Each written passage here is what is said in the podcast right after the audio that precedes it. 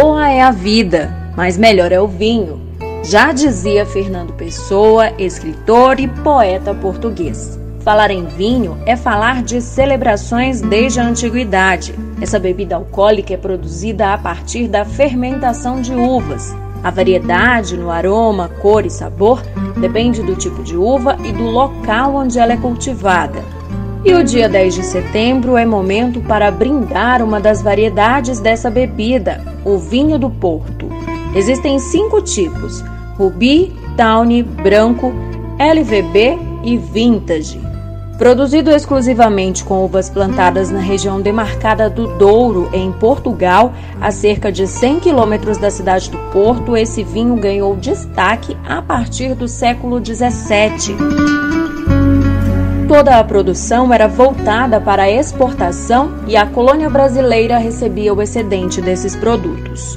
Quando vários países, como França e Espanha, começaram a ganhar mercado, o Marquês de Pombal, que era o primeiro-ministro do rei Dom José I, criou a Companhia Geral das Vinhas do Alto Douro em 10 de setembro de 1756.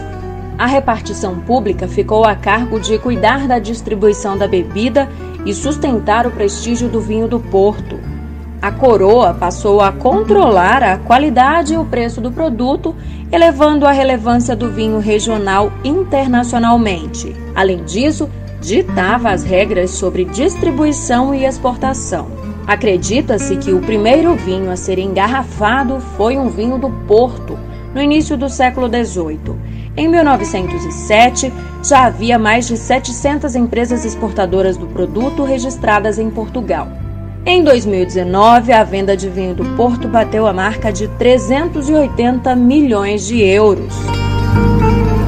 História hoje. Redação Beatriz Evaristo. Sonoplastia Messias Melo. Apresentação Sheila Noleto.